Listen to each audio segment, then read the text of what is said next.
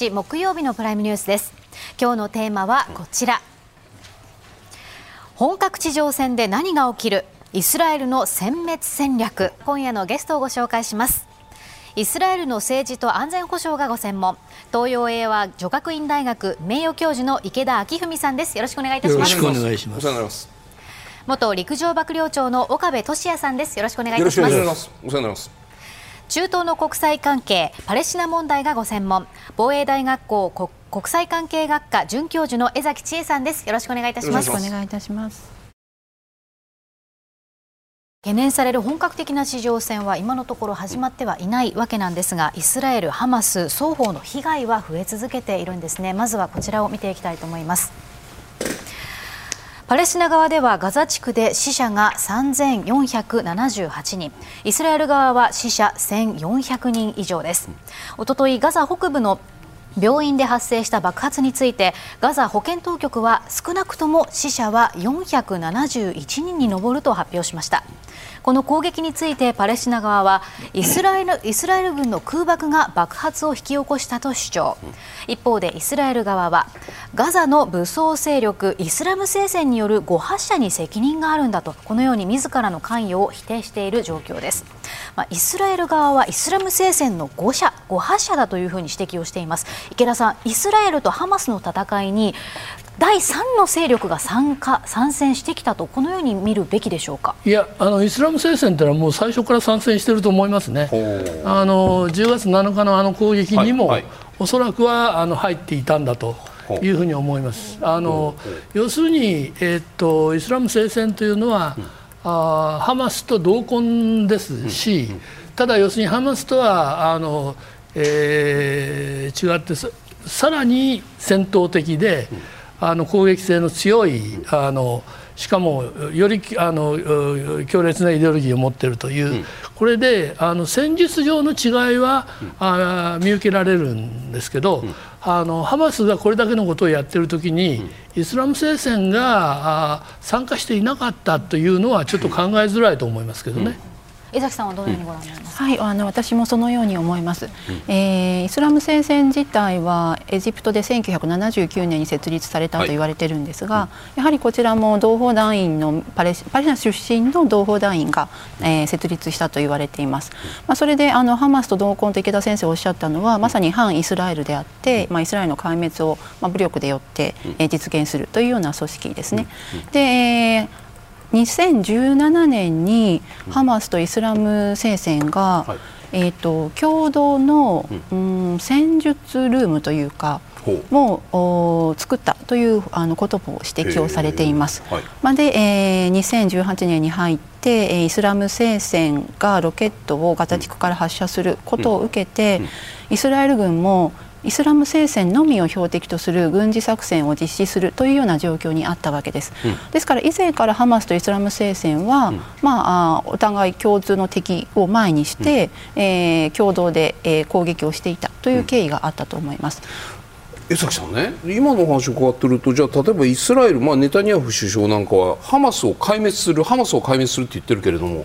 これってちょっとなんて言ったらいいんですか？敵の半分しか言っていないということになるんですか？ハマスとイスラム聖戦を壊滅するとは僕は聞いたことはなくてハマスを壊滅するとは言ってるけどもイスラム聖戦に対して我々は鉄強く出すとかそういう表現はまだその対象としてのイスラム聖戦という言葉はイスラエルから出てきてないように思うんですけどそこはいかがですか？そうですね。名称としては出てきてないんですけれども、はい、おそらくイスラエルとしても、うん、えー、まあイスラム聖戦が参加をしているということは十分に掴んでいると思います。で、えー、一方で規模的にはハマスの方がやはり大きいというふうに言われていますし、はい、えー、例えばイランから受けている支援額なんかも、はい、ハマスとイスラム聖戦ではあまあ違いがあるとも指摘されています。うん、まあ、なのでやはりイニシアチブとしてはハマスが取っていて、しかもこれまでイスラエルのガザ政策っていうのは、うん、ハマスをまあ自身の代理の統治者として統治させる、その方がイスラエルにとってはコストも低いというようなところにあったわけですから、まあ、そういう意味でハマスに責任を取らせるというような、まあ、これはあの一連のつながりであってでもだからといってイスラム聖戦が標的にならないかという保証はないと思います。ここからはイスラエルのガザ地区での地上戦の可能性について伺ってまいりますまずはこちらを見ていきたいんですが15日ネタニヤフ首相が血まみれの怪物を根絶やしにする準備できているこのように大規模な地上戦を示唆しましたこれまでにイスラエルは予備役36万人を招集しガザ地区に爆撃ですとか艦砲射撃を行い境界線付近には大規模な戦車部隊を集結させガザ地区の住民に対して少なくとも4回にわたって退避勧告を行っています。池田さん、ネタニヤフ首相が大規模な地上戦をこのように示唆していまして今にも地上戦が始まるんじゃないかなという状況が数日間、1週間続いていました。ただ、現時点では我々始まったというニュースには接していない。この理由と背景についてはどうご覧になりますか？あの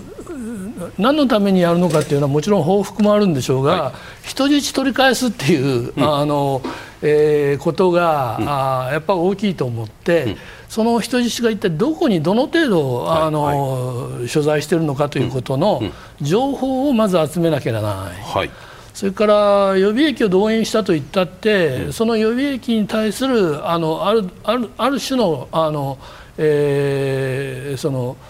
教練というのか、はい、そういうようなものにあの若干の時間は取らざるを得ないだろうと。うん。うんあのいうふうに思いますので、うん、あのそう決めたから、あるいは予備役を招集したからすぐにそれを投入っていうわけにもなかなかいかないでしょうし、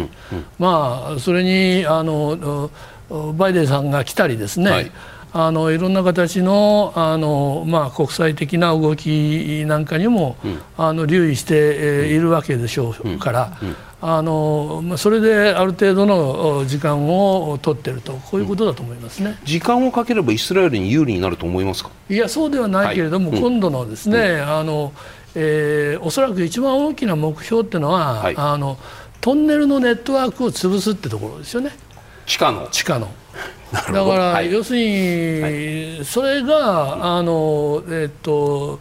兵隊というかミサイルとかロケットのあの備蓄とかですね、はい、あれ出撃の拠点とか、あるいは人質のあの、まあ、連れ込んでっていうような、はい、えー、こういうのをあのまあ、あのそのトンネルを使ってやってるわけだから、うんうん、これを潰さない限りまた同じようなことが起きると。うん。いうふうに考えてるんだろうと思います。だから、要するにそのトンネルの所在ですね、それからどういうふうにあの、えー、結節しているのか、どういうふうにあのお互いにあの組み合っているのかというようなことをある程度、あの分かってないと、あのただタンク並べて攻め込んでいくだけだと、あんまり意味がないわけですよね。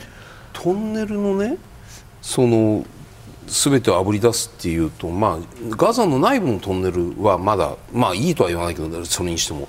エジプトにつながってるって話がありますよね、まあ、あの要するにエジプトから密輸してたんですそうです、ね、そうです、ええ、そうするとエジプト側の協力者とかエジプト側の協力組織みたいなものも全部含めてあぶり出されるリスクっていうのも当然あるんじゃないですか。ただ今度の場合は、はいはい、トンネルは、うん、あの基本的に北部の,、はい、そのイスラエルとのあの戦に使うようなトンネルですから。はいはいうん。あのそれをまずとにかく潰しておかないとっていう、うん、こういう話だと思いますね。はい、江崎さんどのようにご覧になりますか？うん、はい、えっ、ー、とイスラエル軍が、うん、えー、まああの退避勧告を出して、まあその退避の勧告は、えー、ガザ北部に戦闘まああのえー、軍事作戦を行うスペースを作るためだということを言っていたんですね。なので、まあ、軍事的なあの環境を整えるということに多少時間をかけていたということは考えられると思います。それからやはり人質の問題はとても大きいというふうに思います。はい、えー、まあ、所在を確認できていたとしても、うん、本当に軍事作戦で人質を奪還できるのかということがあります。はい、えー、ハマスは、まあ、トンネルを含め安全な場所に人質がいるということを言っているわけですけれども、うん、仮にトンネルに人質がいた場合に、うん、彼らを地上に連れ出してそこからガザ地区との境界までそれなりの距離もありますから、はい、まあ、そういった見通しを、えー、どこまでまあ、どのように立てているかという意味で非常にまあ難しい側面をあの素人ながら感じてしまうんですね、軍事的な側面でも。で一方でその国際社会においてもやはり人質がイスラエル国籍の方だけではないということで、軍事作戦で人質を奪還することへの不安は共有されていると思いますし、背後でやはり人質を別の手段で、えー、解放できないのか。例えばアメリカがハマスに対して支援と引き換えに人質解放をというような報道すら出てきたわけですからひょっとすると、まあ、そういったその人質の奪還をめぐってイスラエルと関係国との間で足並みも揃っていなかった、という可能性もあるのかもしれないなとは思います。岡部さん、ね、はいそのハマス側はこの人質をどのようにこう利用しようとしているのか、このあたりどうまずそこから伺いたい、どういうふうにこれ、まあ、あのあまり軍事的というとですね、はい、まあ、人道を優先するのか、はい、それとも軍事的な合理性を優先するのかの世界であって、そこは結局戦争している者たちの、その優先順位の話に最終的になってくると思います。ただ一般的に言えば、あのいわゆる人間の盾というのを、これは考慮すべき事項だと思いますし。一応考慮するということはイスラエルも言ってるようですが、はい、一方で、じゃあ本当にそうなのかということでございます。最終的にはあまり言いたくはないですが、はい、あの軍事的合理性を優先する可能性はイスラエルにあると思います。なるほど。真剣にやろうとす。るいわゆるハマスの壊滅を図ろうという大前提に立った時には、うん。そこにとらわれるよりは、うん、いわゆる長い目で見た時にイスラエルの存在、うん、存続ということを考えた時に、はい、この作戦で勝利絶対に勝利しなくちゃいけないわけですから、うん、そこをどう捉えていくかというところだと思います。池田さん、今の話、人道か軍事的合理性か、イスラエルはどちらを優先すると思います？軍事的合理性ですね、そそんなすぐに答えられちゃう。と、ちょっと迷っていただきたいところなんですけど、もうそのまま間違いなく。ということですね、はい、はい、それはもう、なんて言ったらいいんですか、例えばバイデン大統領もね人質の全員の救出を目指すとかなんだとかって昨日かなんか言ってたりしてるわけじゃないですか、うん、そんなバイデン大統領が何を言おうとも関係ない。だ180人多分イスラエル人はイスラエルユダヤ人は180人ぐらい抑えられてると思うんですけれども、それはもうイスラエルから見たらいやだから最後まで、はい、あの解放に努力したんだというある種のアリバイは作るでしょうが、うん、あのいざとなればもう、うん、あの突っ込んでいくというふうにあの少なくとも今までのあのイスラエルの,、あのえー、発想というのはそういうことだったと思いますね。で今回はとにかく、はい。はい、あのこれまでの、まあ、小競り合いとは言いませんが、はい、そういう衝突とは規模がまるで違ってますから。うん。うんやっぱりあのこれをその人質の奪還が済むまであの、えー、放置するということは、はい、あの非常に考えづらいと思いますがね。ではここからはイスラエルの軍事力をより深く分析していきたいと思います。まずはこちらグローバルファイヤーパワーによりますとイスラエルの軍事力は世界145カ国中第18位ということです。装備としましては戦車1760両。火砲が1000門。戦闘攻撃機219機など。で他にも保管中の装備は多数あるということです。そして総人口およそ891万人に対しまして現役軍人はおよそ17万人。予備役はおよそ47万人と多いんですがその背景には徴兵制度がありまして徴兵制度18歳以上これは男性、えー、男性が3年間そして女性2年間となっているんですね。池田さん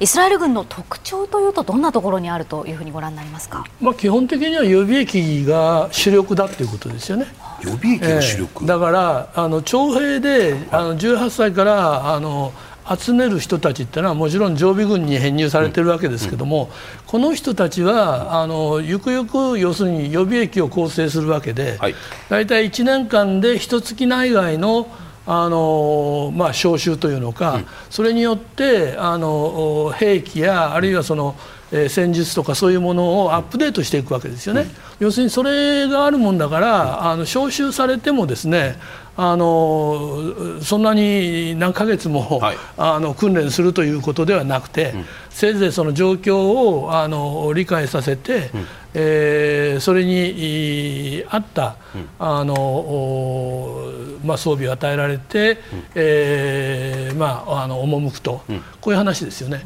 だから、要するにこの予備役が主体なもんだから今回の、はい、あの一番最初に何千発もですね、はいあのミサイル、ロケット飛ばされて、それが都市部に、あの落ちてくるとですね、はいはいその予備役を招集す招集するようなそのシステムが機能しなくなる可能性があるわけですよね、う。ん、都市部であの集めるわけですから。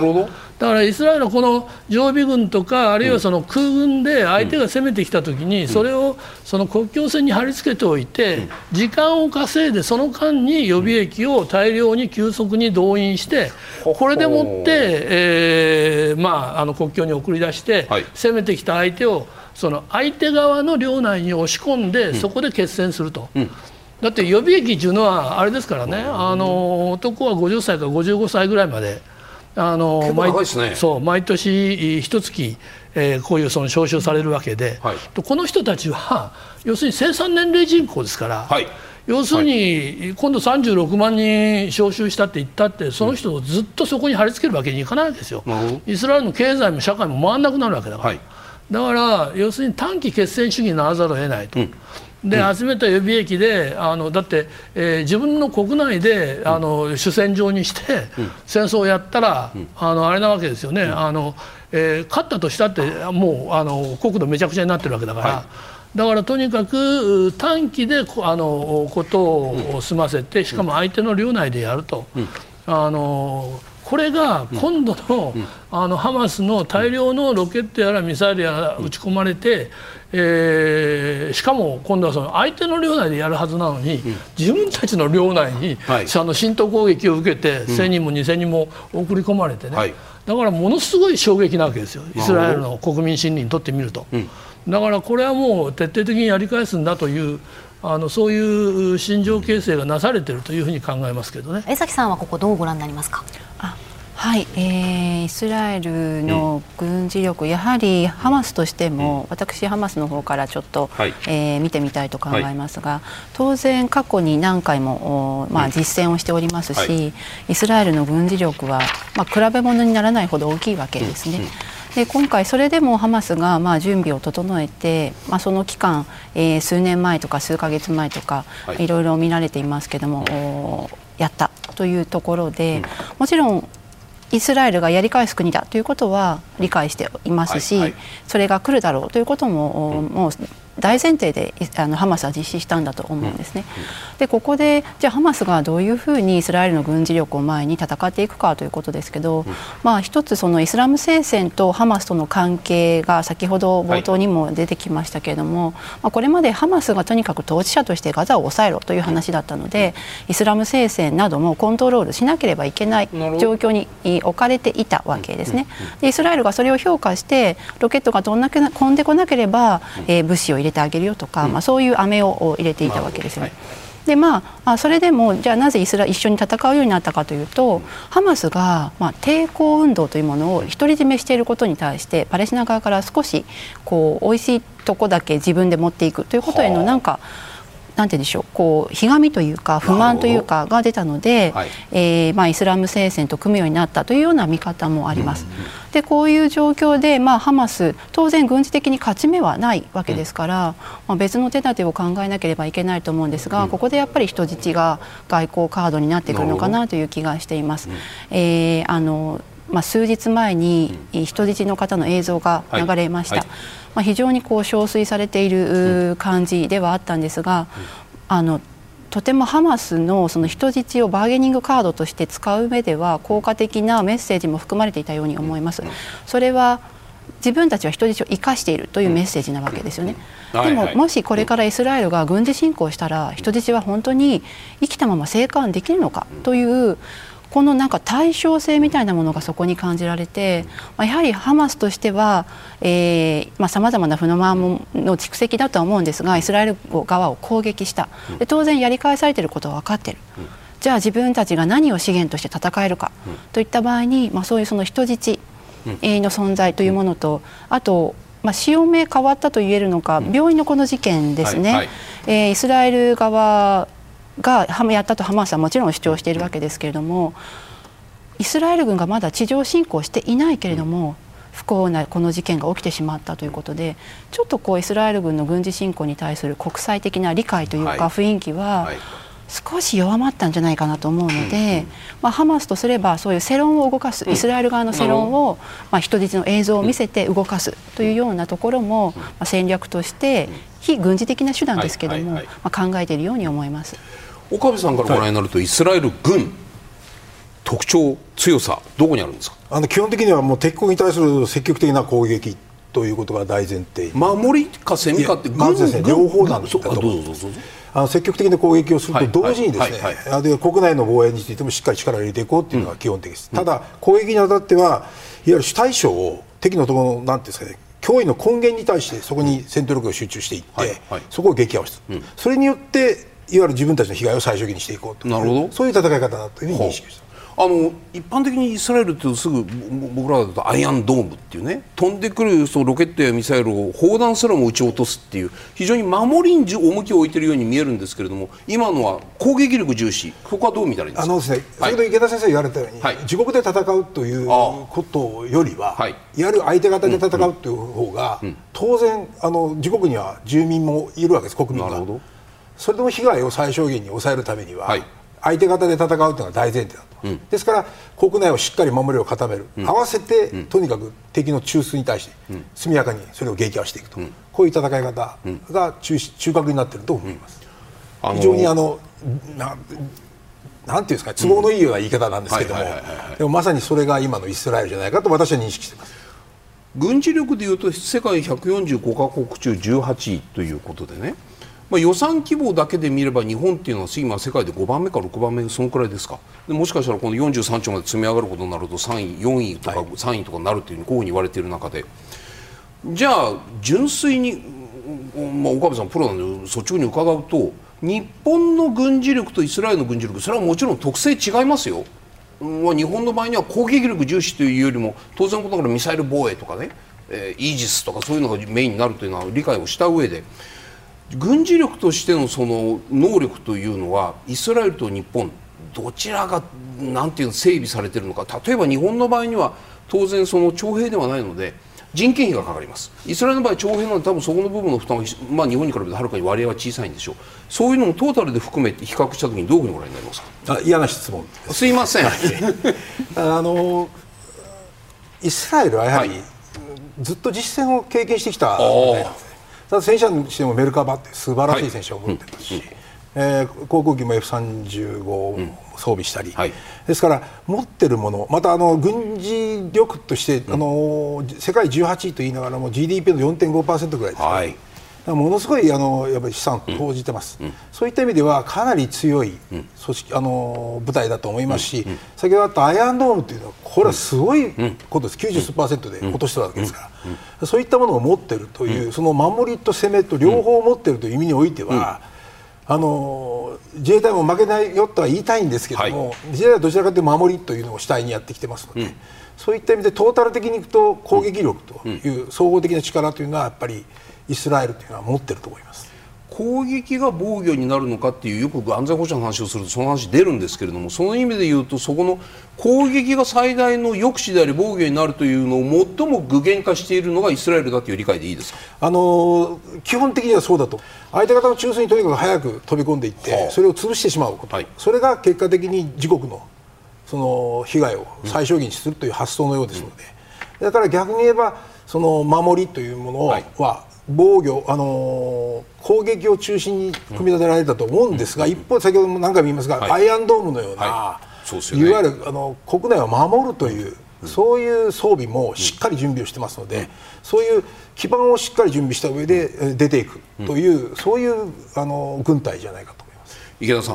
はい、イスラエルの軍事ドクトリンの基本っていうのは何だっていうとこういう言葉が出てきました。自国の犠牲は最小限敵の犠牲は最大限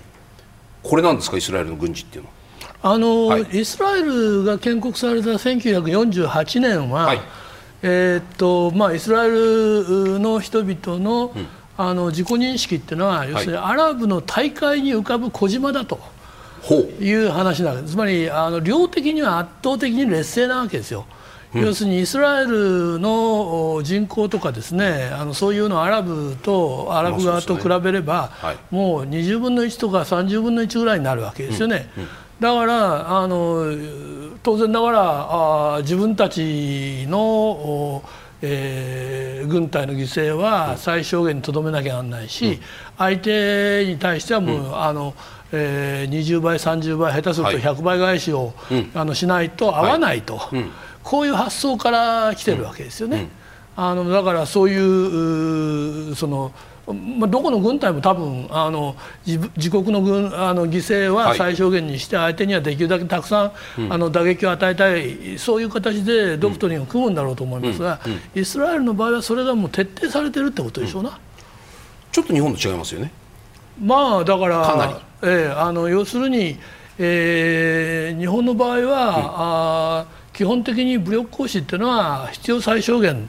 ということになるわけですけどね、うん、あのそれはもう一旦あの先端が開かれたらイスラエルの場合はもう徹底的にたたくよと、うん、それは要するにあの最終的には抑止効果になるんだというわけですそれが。はい。あの、要するに、えー、例えば今なんかは一番あのイスラエルがあ恐れているのはあの北方に、つまりレバノンとかシリアとかそっちの方に、はい、あの別の戦線が開かれることですよね。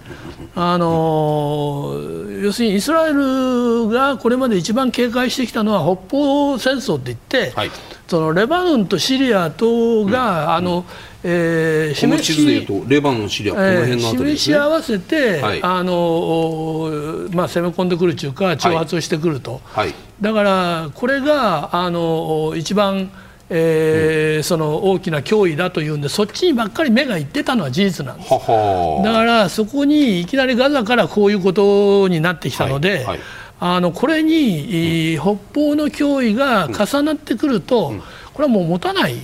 あのというふうな危機感まで今出てきてますよね。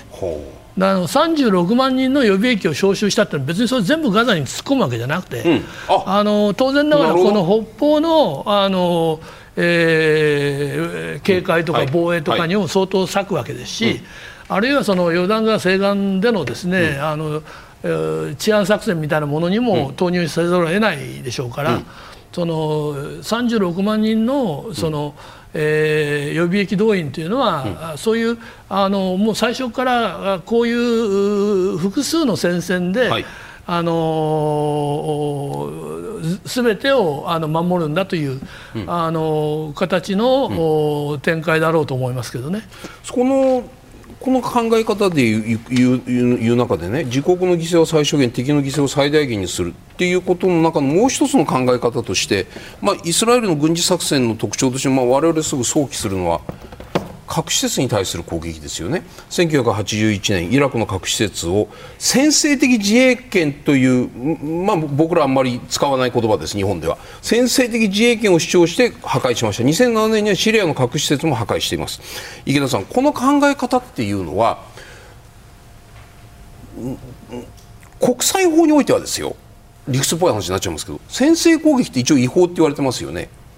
違うんですか？まあ、あのだからイスラエルの第三次中東戦争の時に、はい、これ完全なあの予防先生というか。あの予防先生という言い方もあるんですね、えー、先制的自衛権で予防先生、えー、はいはい、それで、まあ、要するに大勝ちしてるわけですよね、なるほど。これは、はい、だからそれはあの基本的にイスラエルのあの戦略的な発想に組み込まれていると思いますよね。うんうん。これは要するにでもイスラエルと先ほど言われたイスラエルという国の成り立ちとか、うん、周りのその地政学的な状況を見ると予防先制であるとか先制的自衛権というものをその国の安全保障政策の真ん中にドンと置かないととても安心していられないというこういう土地だという理解でよろしいですね。まあそうですね。特に、はい、あのこの核の問題は、うんはい、今まあ当然イランが問題になるわけですが、その。えっと、イスラエルはなんか非常にあのよく分かんない言い方をするわけですね。イスラエルはあの核武装する、うん、中東で核武装する最初の国にはならないけど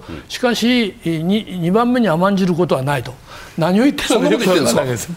だけど分かんないです。何言ってんだか。だけど、結局もうイスラエルがあの、えー、核を装備していることはこれはもう公然の,、あの秘密と言ってもいいわけで、あのまあ、どのぐらいの量を持っているのかどういうそのあれ弾頭を持っているのかっていうのは、うん、あのいろいろと観測は様々ですが、うん、だけれどもイスラエルの言ってるこれで核抑止をするっていうのは、東西冷戦時代のように、その恐怖の均衡といったようなことではなくて、もう一方的な抑止なんですね。あの基本的にイスラエルが国家存亡の危機に立てば、うん、容赦なく使うよというような形で、だからあの他の国が核武装するということについては、ものすごくあのあれですよね。警戒してますよね。そのぐらい敏感というかこの構えているイスラエルが先制的自衛権とかさっきの予防先制とかという言葉までそういうこう安全保障の概念を作り上げてまでハリネズミ国家を作っているにもかかわらず今回何何があったんですか？知らない間にそのなんかパラグライダーがスーッと入ってきたり6000発バーンと撃ち込まれて大変な被害を出すみたいな今回のイスラエルのその軍事ドクトリンと実際に受けた被害のギャップが大きすぎて僕には理解できない。あのやっぱり一つはさっきあの言ったように予断があるわけですよね。とにかくあの北の脅威にあの相当注意を取られていて。はいうんで南のガザからは、例えばイスラエルの中にですね出稼ぎ労働者なんかも相当、はい、あの入ってきていてそれがガザの経済をある程度あの支えているという状況もあるので、はい、だからあの、えー、要するにハマスがガザを実効支配しているとなると、うん、そういうその、えー、財源を失うようなことはそんなにはそのしてこないんじゃないのかと。うん、そのえー、しかもこれまで何回か繰り返されたあガザとの間の,、あの戦闘でも、あのやっぱり数十発とかせいぜいあの100発、200発の世界ですからね、あのそして戦闘員を送り込んでくるということはなかったので、この規模、スケールっていうのは全く予想してなかったと、こういうことですよね。だから断片的にさまざまな情報が入ってきたとしても、そういうその予断でもってですね、あの今度もまた、あの今までのような状況なんだろうと。だから安全保障担当者の,、あのえー、一人はですね、はい、要するにこのガザとの戦闘っていうのは、あの芝生の手入れみたいなもんだと言って。た人までいるわけですね。過去の戦闘、今の戦闘。過去の戦闘、ね、ですね。何回もやってきたけど、要するに、それはあの家の庭の芝生を手入れするようなもんで、はあ、あの何年かに1回はあってもしょうがないよねというような考え方でいたので、うん、このスケールで、うん。あのしかもさっき言ったようにイスラエルの安全保障のシステムの根幹である予備役のね、招集のあのメカニズムをあの窮地に陥れる、はい、この可能性があるような、うん、あの攻撃をしてくるなんて、うん、あのえー、想定外だったんだと思いますね。だから非常にその情報の、うん、あの、えー、見積もりをですね、はい、あのかなり誤ったんじゃないのかなという感じはします。こういう軍事ドクトリンを持っているイスラエルっていうのは、まああの。この間の病院の爆破があって国際世論というのが風向きが少し変わってきたりとか、あの少し自制を求めるような動きが大きくなってきたりしてもイスラエルの今後の地上戦に対する姿勢っていうのは全く変わらないんですか、うん、これは変わりません、はい、全く。おそらく変わらないと思いますね。国際世論関係ないんですね。もう国際世論に耳を貸してたらこんなあの、えーえー、自国をここまで守りきらなかったというのが彼らのあの基本的なあれです。だから過去の中東戦争の歴史を見たときにってそういうことですね。うん、いうことですね。あのやっぱりあの非常に国連その他のですね、はい、あのアムネスティとかそういったところに対する、はいうん、あのイスラエル一般の国民の信用ってのはないですよね。あのそういうところのあのえー、世論の動向を聞いてれば、うん、あのこれはもうイスラエルの安全は保障されないという、うん、まああの一種の脅迫観念みたいなものがあるわけですね。うん。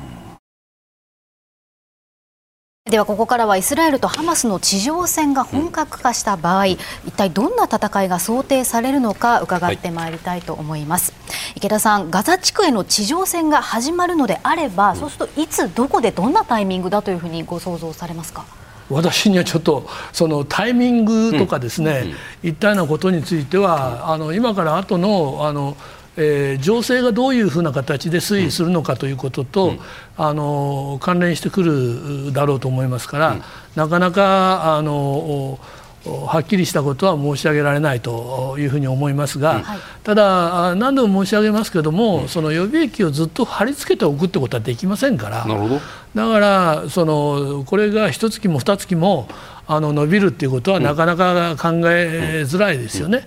で2014年の時でしたかこれが50日続いたわけですよね。あのでこの50日では今度は済まないんじゃないのかなと。あのトンネル潰していくっていうね。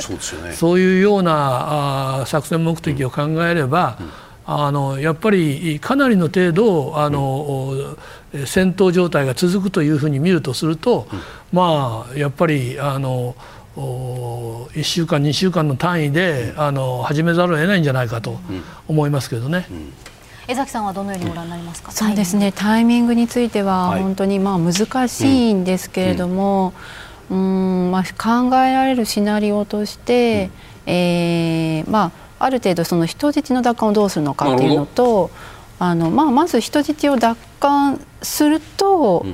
うん、軍と地上侵攻でやりやすくなると思うので、はいはい、その見通しは結構重要なのかなということは、うん、あの思っています。うん、で、えー、じゃあその人質の問題が仮に解決をしたとして、うん、ハマスの殲滅ということですけれども、はいはい、まあ、目標の一つに掲げられているわけですよね。でもこれまでの議論にあるようにハマスの殲滅が一体何をもって終わったと見るのかこれはやっぱり難しい問題だと思います。まあ、これはあの本当にイスラエル側の政治決断でしかないと思いますし、ひょっとするとその前にあの戦況が長引くことで例えば難民が流入流出する恐れがあればエジプトとかヨルダンとか、はい、そういった国々が待った停戦ということをに動き出すかもしれませんので、うん、えー、まあ、うん、長期化する可能性も濃いとは思いますけれども、うん、やはりまあまあ、その先ほどの議論で軍事的合理性を、まあ、重視している国という話ですけれども、それでもちょっとこの国際世論の中で、えーまあ、ネタニヤフ政権へのコストですね、戦後のコストですね、ヒズボラとの2007年の戦闘でも、はい、まあ、結局その戦争目的達成できなかったということで、うん、えー、政治指導部が、まあ、あの責任を追及されたりしているわけですね。はいうん、まあ、この辺のそのさまざまなコストというものを、まあ、イスラエル側がどう見積もっているかなというのは気になるのと、まあ、長期化する可能性は高いかなとは思います。江崎さんねそのハマスの殲滅といってもハマスというのが全部で3万人とか2万人とかそのくらいの集団ですか？ね、で軍事部門にいるのは2割とか言われていて、うんうん、残りの人たちは例えば教育だったり福祉だったり社会福祉社会保障関係の仕事で、まあ、要するにその統治の施設組織となっているわけじゃないですか。うん、ハマスこの場合のハマスの殲滅というのは江崎さん江崎さんの立場からするとこのいわゆる教育とか福祉に携わっている人たちも全員殲滅する？そういう意味だと思います。というのともう一つ殲滅したところで別にガザからハマスを全部消し去ったとしても、まあ、それこそそのアルジャジアルジャジーラじゃないやあのアルカあのアルカイダじゃないですけれども結局その手のその同じ思想を持つ人ないしは人たちがいろんなところに移っていってそこで新たにその組織を作るだけの話で。うんうんうん殲滅というのは不可能ではないかという見方もあるやに聞いてますけどその点いかがですか？はい、まず1点目ですけれども、はい、まあハマスのその2割と言われている、はい、えっ、と軍事まあ軍事部門ですよね、はい、が今回作戦を主導したと言われていて、まあこの決断はガザのトップが決断したと言われています。もともと軍事部門の出身で、はい、イスラエルの刑務所から釈放された人ですね。で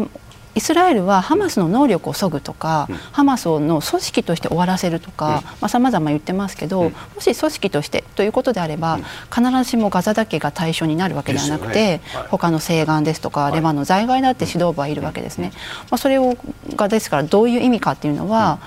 もう少し、まあ、イスラエル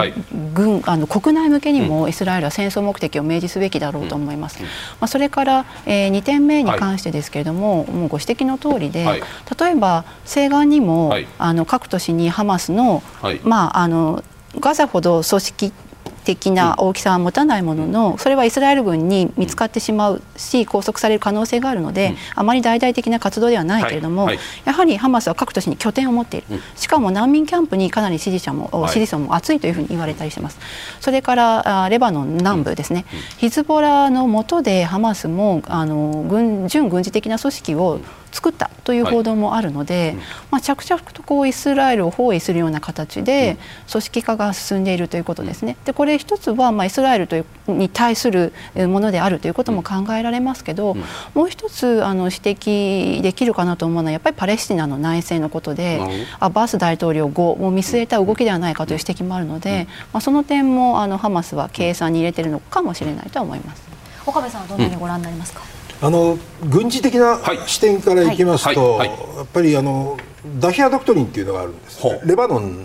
の2006年に、あのレバノンの時にやった、あのドクトリンっていうかそれなんですけども、要は非対称戦ですね、ゲリラを相手にして、でそれを前提に、あの敵の政権下にある民間のインフラは、これを破壊をして、そして敵の戦闘員が使えないようにするというドクトリンがあるんです。はあでこれが今まさにそのガザ地区に対して単なる報復ではなくて、はい、異常なぐらい6000発以上のミサイルを撃ち込んでいるというのは、はい、まさにその部分だと思うんです、うんうん、そういう、まあ、地下の部分はどこまで影響があるかは分かりませんけども、うん、少なくともそういうことを今進めてるわけですね、でそういったことの成果がどのくらい上がってくるのか。なるほどいわゆるあの軍事的にあの侵攻するにあたって、はい、ある程度相手方を潰してほしいけどね、うんうん、その評価をきちっとやってると思います、うん。うん、でその評価に対してそれが満足いくところまでいけば、それは合がかかる、はい。ただ一方であの政治的に何か行けと言われればまた行くという体制はもう常に取ってるとは思うんですけどもあのよりあの被害が少ない、相手方を潰す早期に潰すような体制が取れるということは一つのその評価の,、あの軍事的な考え方の一つだと思います。そういったものが整えば出ていくと、軍事的にはですよ。出ていく時の出ていき方を伺いたいんですけれどもガザ突入という時にねまあ、本格本格的なその武力行使に入るときに最初にどういうところから始まるのかもうすでに空爆を行っているんで空爆はもう当然やってるわけですよ。でその次のステージとしてどういう展開になりで地上部隊はどういう部隊がどのように入っていってっていうこのなんかステップをイメージできないです。どういうふうなステップを踏んでいきますか？あのこのガザ地区における戦いの、い、わゆる前提はですね、うん、結局市街地であるということ、はい、それとトンネルということで。うん、で相手方の戦いっていうのはそうするとどうしてもゲリラ戦対ゲリラ戦という要素になってくるんですなるほど。でそれに加えて先ほどから出てますように、はい、えー、人質がいる、うん、そしてなおかつ住民がまだ混在をしていると。うんいう戦い方になります、うん、で一般的に対ゲリラ戦と言います。それがその主戦場になるのはこのガザ市がその対ゲリラ戦の主戦場になるあの基本的に全体的な戦い方になると思うんですね、はい、あそうですか。というのは、はい、ガザ市だけを潰しても、はい、周りに存在すればいくらでもガザ市に戻ってくれるわけです。なるほど、はい、なるほど。でですからあの例えばですね、あのゲリラ戦というのは、うん、あのいわゆるこう包囲していくんですどんどん、はあ、ゲリラを。で包囲していって、包囲艦っていうこう作ってしまって、はい、逃げ道を閉ざしてしまいます、はい、でこの次はその段階で包囲艦をずっとこう狭めていくんです。圧縮していくんです、はい、で最終的にここに火力とか何らぶち込みながら潰していくという、うん、この大体大きな3つの段階になっていくんですで、うん、今ガザ地区というのは、もうすでに包囲艦できてるんですね。あそうなんですか。いやというのはもうすでにあの塀で囲まれて。あなるほど。はい。あそうか。それが包囲艦なんですね、トンネルはあるんです。ですからそういう意味ではもう当初から砲撃ができてる、うん、でそれにもう火力はどんどん今、い、ってるという状況です、はいはい、で今、南にあの逃せてますから、はい、全州でもって砲撃艦を流してますよね、はい。であの住民をですね、そうすると全州でもってこうあのやってそれを包囲した包囲艦をずっと潰していくというやり方は、うん、多分今の住民の混在から言えば、ない。いわゆるまず北部だけを取っていくというそうするとこれこれは包囲艦はこういう包囲艦を作るということですか？あのいわゆる北側だけを北側だけ。包囲してはいはい。はい、でその包囲するときに、はい、あのどういうやり方をしていくか、はい、ということです、ですから、これはあの多分2つやり方があると思うんですね、うん。でハマスという、うん、そのいわゆるその戦闘する、はい、いわゆる指揮官とか、そういった指揮所あたりを含めたガザ市にあると思うんですけども、うん、そういったものをまず壊滅をさせるということを確実に。ということを考えれば、ここのあの渓谷ですね南北に分けてる。あ、はい、この付近に、はい、まずくさびをどんと打ち込むと。そこに地上部隊を入れる、はい、地上部隊あと火力も全部使います。当然バンカーバーストみたいなやつやってとにかくあの南北の連携を取らせないようにしてしまう。だから今みんなに南に行けって言ってるんですか？と思います。なるほど、はい、でその上で、はい、えっと、包囲をしてしまって、はい、完全に抜け道を立って、うん、まあ、あのトンネルっていうのは完全にはいけばないいかないと思いますけど、それにあとこういった方向から潰していくというやり方が一つ。これは狙いはハマスの壊滅、ととりあえず北部のハマスの壊滅です、でもう一つのやり方があると思います、うん。うん、ハマスの壊滅は、まあ、狙うんですけども、住民混在という観点に立った時に、はい、その住民をあの先ほど北を全部あの閉塞をしてしまえば、はい、住民が中に入ってますので、うん、相当な被害が出ます、はい、そしてこの住民のある程度被害を低減するという観点からは、うん、この北側から攻めていって平押しをしていく、はい、平押し。どんどん待って。なるほど。ところてみたいに押していくんですね、はい、で後方にあのいわゆる住民が逃げる、はい道がありますので当然南側に逃げていくことができますので、被害は最小限にできます。一方でハマスを潰すことっていうのはできなかった、うん、ですが大きくこの2つのやり方で、うん、あのガザ地区のまず北部を取る、うん、そして北部に進出をした後は、この南側を完全にあの周りから圧縮をしていく。同じように包囲管を作って締めていくすでにあの北側で塞いでしまえば、はいはいはい、あとはもう包囲管形成されてますので、はい、そこに今度はあのまた射撃陸海空の火力を施行する、うん、そしてあの入っていく。入って入っていくのは基本的には歩兵を中心です、うん、これはあの北側も同じですけども、うん、そうしないといわゆるその市街地における建物とかの、影響で、戦車その他非常に動きづらいです。また、トンネルの出口がどこにあるか分かりませんから、はい、不意吸収的に撃たれるということがありますので、はい、まず戦車をある程度盾として使うことは可能ですけども、うん、基本はもう入トンネルに入っていったり、建物を一つ一つ潰すやり方は、もう歩兵の仕事になります。でそのそれぞれを潰す時には例えば区画ごとに例えばビル残ってるビルがあれば、はい、そこから入っていって一部屋ずつ潰していきます。一部屋ずつ、はいそしてかかりますよね。かかります。でもこれは、ね、残してしまうとまたそのまま利用されてしまいますので。えってことはもうつまり完全にこう人間が住めないところにするってことですよね。そうです。いやクリアにしていくんですね。あので逆に言えば取った場所を、はい、そのままきっちり確保しておかないとまた入ってくるんですよ。はあ、ゲリラってそういうやり方をしています、ね、なるほど。ですから取ってもそこをしっかり確保するためにはまた人が必要なんで。はいでそういうことを進めながらどんどん前に出ていく、うん、でこれに今度トンネルが入ってきますので。はい、でトンネルに対しては特に、人質の人道的なものを優先するかどうかっていう議論があるんです、はいはい、軍事的合理性を優先するんであれば、うん、トンネルが分かれば、うん、もうその入り口を潰していく、いわゆる爆破だと、はい、いわゆるその出入りができないような体制を作っていって、い、わゆるトンネル内に閉じ込めてしまうというやり方っていうのはあると思います。これはあのそれはでも人質も一緒の可能性、はい、かなり高いですよね。もうあの先ほど言いましたように軍事的合理性を優先するのであればということですね。人道優先であれば違いますよね、はい、そこのそこの判断はもうイスラエルはついているだろうというふうにご覧になってるわけですよね。あのこれはあの池田先生も言われましたけどはい、軍事的合理性がまず優先だろうとは思います。ただあのギリギリまでは頑張ると思います。情報を取ったり、うん、でできるだけあの救うようなことはやろうと思いますすると思いますが、うん、あの時間的な制約その他いろいろなことを考えていった時には、あの最悪の場合、そういった手荒いやり方というのはあるかもしれない、うん、そうすると今の話を伺っていると要するにその人が住めるような建物は一切残さない。多分全部更地にして更地にすれば一部屋一部屋見ていく必要はないわけですからその方がしあの突入する軍隊にとってもその方がよっぽど安全なわけじゃないですか。ということは全て空爆なり砲撃なりで建物を全部破壊して更地にすることを当初の地上軍が突入する前の目標としてそこに置いてるように聞こえました。あのそれは先ほど申し上げたあの、はい、ダヒア・ドクトリンって言ってる、はい、そのレバノンでやったやり方がそうなんですよ、ですからそれを追求をしたいと思ってると思います。一方で先ほどあったこの人質の問題をどう捉えるかっていうことで、えー、そこの一つのそのなんていうんですか判断が判断はもうでもついてるんですねおそらくね。でもそ,、そこで国際世論がいくら言言おうとそこで揺れないあ、まあ、そこから先後で、まあ、アメリカとかの話になるかもしれないんですけどもアメリカはそこまでいったとしてもそのイスラエルを擁護するっていう非常に苦しいこう国際的なその連帯の絆みたいな話になると思うんですけどちょちょその前にねそうすると今のお話聞いてると僕はもうマリウポリを思い出してウクライナ戦争における。マリウポリはもうアゾフスタリ製鉄所もそうですけれども土地も、まあ、あの建物も全部破壊されて更地になってその後占領された後ロシアの資本で、まあ、あの中の中は非常に不便らしいんですよ。水漏れとかひどくてね。ただマンションが綺麗なマンションが建って公園ができてみたいな。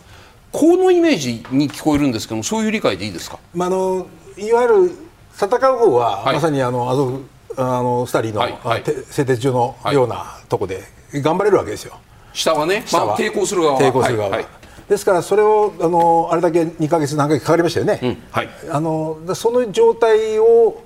今ハマスはやろうとしてると思うんですね。うん、であのただ、うん、先ほど言いましたように人質の問題をどう捉えるかによって変わってきますけれども、うん、多分イスラエルは最終的にはそこはもう優先順位は軍事的合理性でしょうから、うん、そうしてくると先ほど言った何回も言いましたダヒア・ダクトリンっていう、基づいて、とにかく更地といいますか、全部潰してしまおうという考え方にいくんじゃないかとは思います。さてイスラエルの本格地上戦では一体何が起きるのかというようなお話を伺っているんですけれどもバイデン大統領がイスラエル支持を明言したアメリカ、えー、アメリカも動きを見せているんですね、こちらを見ていきたいと思います。展開が決定済みの2個空母打撃軍打撃軍に加えまして第26海兵遠征部隊 26MEU のイスラエル沖展開を決定しました。これどういった部隊かと言いますと地中海と沿岸域を担当そして規模はおよそ2000人だということです。有事即応部隊として陸海空の最前線で作戦が可能だということなんですけれども岡部さん、はい、この第26海兵遠征部隊というのはどういった目的とどういった能力を持った部隊なんんでしょうか？あの元々マグタフという言い方をするんですけどあの海兵空地任務部隊、うん、この一環として作られた部隊で、うん、あのミューという言い方をします、はい、MEU を、はい、でこれは海兵遠征部隊としてなんですけども、これはあの普段からもう船に乗っていわゆる展開をしてい。るような部隊で即効性が非常に高い部隊なんですね。今回の26は確かクウェートで訓練してたっていうふうに聞いてます。でそれがあの呼ばれて今ここに合流をしたということです、で部隊自体はあの歩兵大隊を中心に、はい、これにいわゆるオスプレイだとか、はい、あとはその輸送機大型ヘリだとか、うん、そういった航空機をあのの部隊、うん、それに兵隊部隊からなる、うん、あの部隊です。これにあの、まあ、火砲なんかを持って大砲なんかも一部持ってるんですけども、えー、そういったいわゆる即応性をまず重視をした部隊で、何かあればまずそこに行くということです。で必要があれば着上陸、それであとはあの偵察ですね、はい、教習偵察のようなことをやりますし、うん、あの特殊部隊まではいかないと思うんですけども、はい、そういった特殊ないわゆる人質の奪回だとか、うん、そういった部分もやるというふうには聞いてます。そうすると今回のイスラエルの作戦の中ではどういった任務を具体的に担うというふうにご覧になりますか？あの一つはあのいわゆる2つの機動部隊が、はい、来てますけれども、うん、これらと一緒になっていわゆるそのやる抑止効果を高めるといいますか、はい。はい、あの役割があると思います。ただこのミューに関して26のミューに関して言えば、はい。うん、基本的にはあのアメリカ人の人質の奪回だとか、うん、そういったことについても、うん、ある意味必要があれば運用されるんではないか。直接的にはどこまでかっていうのは分かりませんけども、あるかと思いますしあとはあの単純に戦うばかりではなくて、あの人道支援なんかもあの、うん、使えますので部隊としては、何か必要があれば、うん、そういった海軍と一緒になって、うん、そういった人道支援の先端部分として出てきたとか、そういった役割を果たすのが今回の26の、うん、海兵遠征部隊だと思います、池田さん、はい、アメリカの海上兵力の展開。これどのように全体に対してどういう影響をもたらすというふうにご覧になりますか？これはやっぱりイランに対する警告だと思いますね。はい、あのヒズボラというのは、はいあのまあ、レバノンの民兵集団ですが、はい、これはもうあのハマスと違って、ほとんど、えー、イランの言うことには従うあの民兵ですからそれからシリアに展開しているのも基本的にはイランの革命防衛隊系の武力集団ですから、はい、だから要するにこの2つがあの今までのところ参戦してないのは、うんうん、結局イランが手綱を握ってるからだというふうに思いますね、うん、あの若干の小競り合いはありますけども。はい。はい。だからあの要するにイランがその手綱を、うん、あの離したら、うん、あのもう喜んで、うん、あの参戦してくるでしょうね。でヒズボラのあの備蓄しているような、はい、あのロケットやミサイルっていうのはこれはもうハマスの日じゃないですから。そのハマスは何千発とかせいぜい1万発ぐらいでしょうレバノン南部に展開しているそうですこの辺ですね、えーはい、そのこれはですね、はい、あのもう10万発単位であのずっと、えー、その、はい、集積してて、はい、しかもそのかなりの部分はかつてとはあの違ってその精密誘導化されてるわけですよね。するとこれをですね例えば、えー、1日何千発とか1万発とかのあの規模で、えー、イスラエルの都市部中枢部を狙って、えー、撃たれたらこれはもうあの相当、はい、きついことになるわけで。うん。うんえーまあ、だからそのダヒアドクトリンといって、はい、もうこれも要するにそのレバノンからヒズボラが撃ってきた時に、うん、あの当時のあの北部方面司令官だかあの参謀総長だかやってたエイゼンコットという人が、はい。はい、あの言い出したドクトリンで、うん、だからそういう形で徹底的にやらないと、うんあの抑止できないと。2006年からこれまで、えー、そのヒズボラとの間に大きな差がなかったのは、その抑止効果が効いてるんだという評価だと思うんですね。ただそれはそのその抑止っていうのは基本的にイランがあの制止していたと。自分たちのあの国にとって何があの最もですね、はい、あのいいのかっていうようなあのことで考えれば、あまりその先走って、えレバノンとかシリアとそのに展開するあの自分の味方の勢力が、勝手にイスラエルとことを構えられると、あのまあ、困る、はい、というような判断だったと思います。ガザに関してはそれほどのあの統制力というのが、はい、イランにはあ必ずしもない。でだから今度ガザからそういう大規模な攻撃を仕掛けたということに対してイランは褒めてますけど、うん、多分びっくりしたんだと思いますよ。これほど能力あるとは思ってなかった。これほどというかもう奇襲が成功するとは思ってなかったんじゃないですか。はは。そんな意味で言うとイスラエルについて最悪のシナリオっていうのはレバノンからの攻撃とかシリアからの攻撃とかこちらの攻撃が起きるとイスラエルは二正面作戦を取らなく取らなくちゃいけなくなる。もしかしたらじゃあヨルダン川西岸地区によるパレスチナ自治政府がここが武装放棄する可能性ってこれはあんまりないですよね。そこはそこもあるとご覧になってますか？パレスチナ自治政府は大した武装してないですからね、はいはい、これは要するにせいぜい警察で、はい、しかもイスラエルの下請けとか言われてるぐらいだから、あのまああそこは、うん、あのえー、予備役の中でも、うん、あのいわゆる治安あの機能というような形でそこを、抑えるということで、結局はそのガザのほかに主あの要するに主戦線になるのはもしあのヒズボラなんかが参戦した,、きた場合には北方だと。したですね。えー、だからあもしあのそういう、えー、大量の,、あのミサイルなんか撃ち込まれた場合には、もうあの、えー、1万とか2万とか言われてるようなそのターゲットをもう設定してるわけですよね、うん、イスラエルは、はい、だからそこに全力であのそれを潰しに行くと。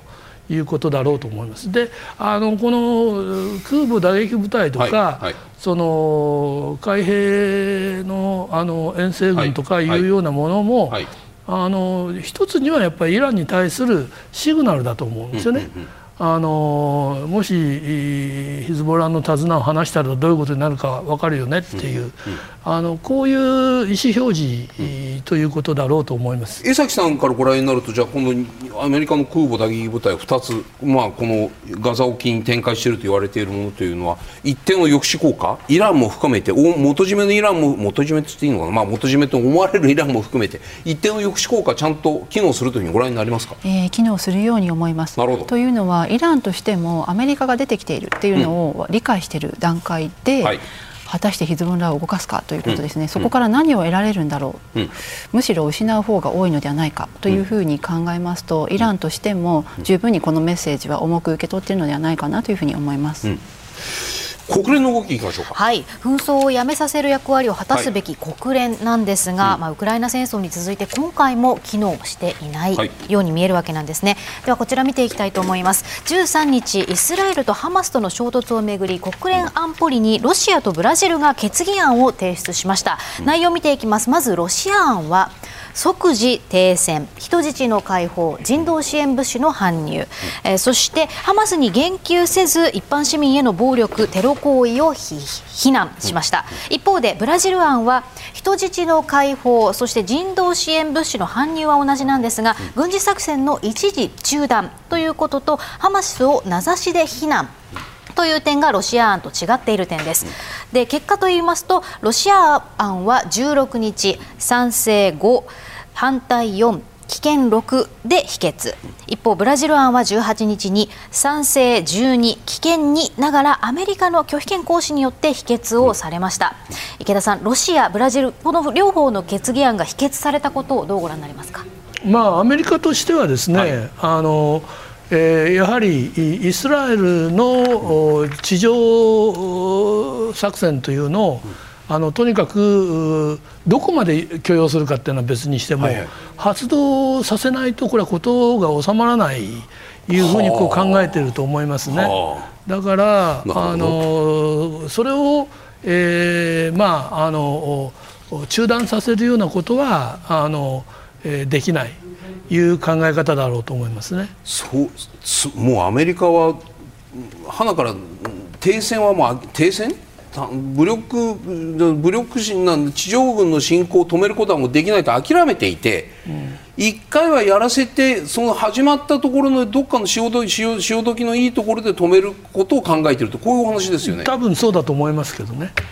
あのアメリカ、はい、まあまあ、基本的にイスラエルに一定の影響力を持っている、はい、あの国というのはアメリカだけだと思いますが、はい、そのアメリカにしてもやっぱりこれでイスラエルに地上侵攻を思いとどまらせるというほどの,、あの影響力はない。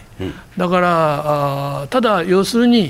えー、っとイスラエルはあの作戦続ければ弾が尽きるわけで、はい、これをじゃああの全て自国であの補填できるかというとそうはいかないわけで、うん。うん、これについてやっぱりあのアメリカが、うん、あの握っているということなんだろうと思いますね。では中東情勢、これからの注目点というテーマでご提言をいただきます、はい、では池田さんお願いします、はい、先ほど申し上げましたように、うん、要するに北方で、えー、新たな正面が開かれるかどうかというのが、はい、あのこのえー、今後の展開を大きく左右すると。そのためにはやっぱりイランの動向に注目しておくべきだろうというふうに思います、はい、ありがとうございます。岡部さんお願いします、認知戦情報戦としました、はい、あの今まさに今回の病院のうん、あの爆発でイランあのイスラエルに対する、うん、えー、風向きというのは相当変わったと思います。潮目が変わったと思います、うん、えー、このように今の戦い方の中におけるこの認知戦情報戦という、うん、これに勝利することが、いわゆる戦いに勝つということになろうかと思います、そういった観点で重要なあ要素になっていこうと思います、はい、ありがとうございます。江崎さんお願いします、はいえー、ズームインとズームアウトといたしました、はい、日本人はこの中東情勢、まあ、特にパレスチナ情勢を見るときにイスラエルとパレスチナだけ見てしまうんですけど、うんうん、イスラエルは逆にイランなどを含めた地域情勢の中で見ているんですね、うん、我々そういった視点から見る必要があるんじゃないかと思います、うん。はい、ありがとうございます